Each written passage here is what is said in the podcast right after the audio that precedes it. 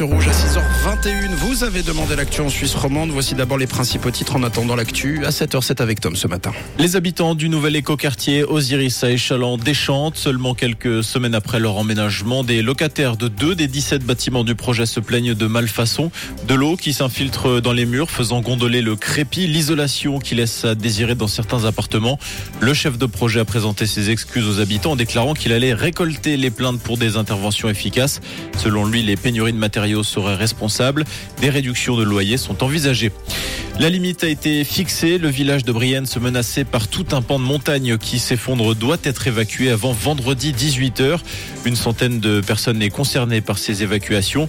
Les spécialistes parlent d'un volume de roche de 2 millions de mètres cubes qui pourrait s'effondrer d'ici une à trois semaines. À partir de vendredi soir et jusqu'à nouvel ordre, plus personne ne pourra passer la nuit dans le village. Et puis c'est fait, la Suisse s'est qualifiée pour la finale de l'Eurovision hier soir à Liverpool avec son titre Watergun. Le Saint-Gallois Raymond Forer a décroché son ticket. Il fera partie des 26 finalistes. La deuxième demi-finale réunira ce jeudi 16 autres candidats avant la grande finale. Ce sera samedi soir. Merci Tom, très bon mercredi à tous et rendez-vous dès 7h pour l'info. Une couleur. Une radio.